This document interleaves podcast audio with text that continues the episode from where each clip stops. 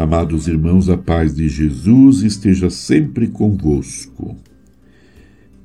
Contemplando as orientações da Igreja neste ano vocacional, Jesus chama.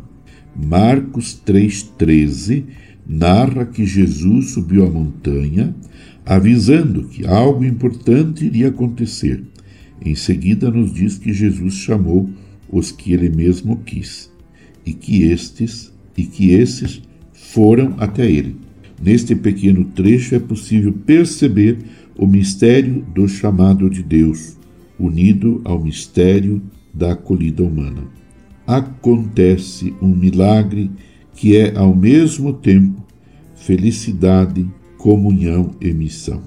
A voz divina, por meio daqueles que ele chamou, poderá ecoar nos corações, na comunidade e no mundo. Sabemos que na raiz da palavra vocação está vox, votis, vós. Que voz se escuta na vida das pessoas?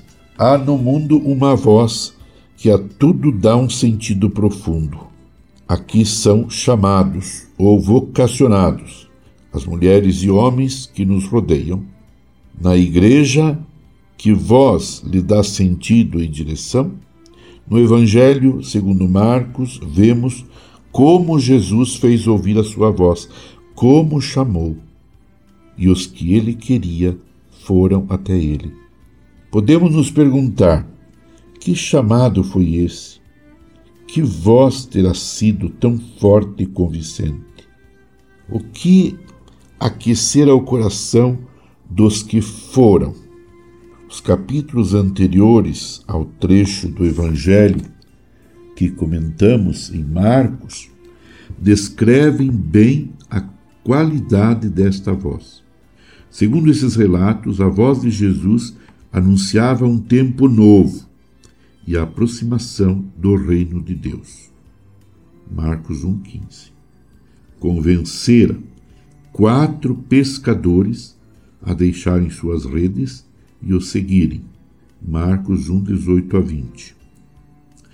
Impunha-se contra o mal e libertava os endemoniados. Marcos 1, 27. Curava doentes e paralíticos, purificava leprosos e restaurava as pessoas. E estas se sentiam mais valiosas que a lei Marcos 1, 31, 34, 41. Marcos 2, 12, 3, 5, 10. A voz de Jesus deixava intuir um segredo vindo de sua oração na solidão do deserto. Marcos 1,35.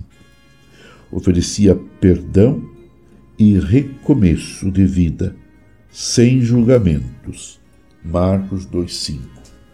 Um coletor de impostos mudou de vida para seguir Jesus. Marcos 2,14. A voz de Jesus revelava o desejo do coração de quem sofria. Soltava o grito de liberdade e libertação preso na garganta dos oprimidos. Trazia uma promessa, algo novo, que respondia aos anelos de vida de pessoas tão diferentes. Voz cheia de amor que gerava confiança e atraía. Permaneçamos unidos com Maria, Mãe de Jesus, e sintamos uma profunda alegria no coração, porque o Senhor nos chama para seguir Jesus e para anunciar o seu reino. Abençoe-vos Deus Todo-Poderoso, Pai, e Filho e Espírito Santo. Amém. Você ouviu Palavra de Fé com Dom Celso Antônio Marchiori.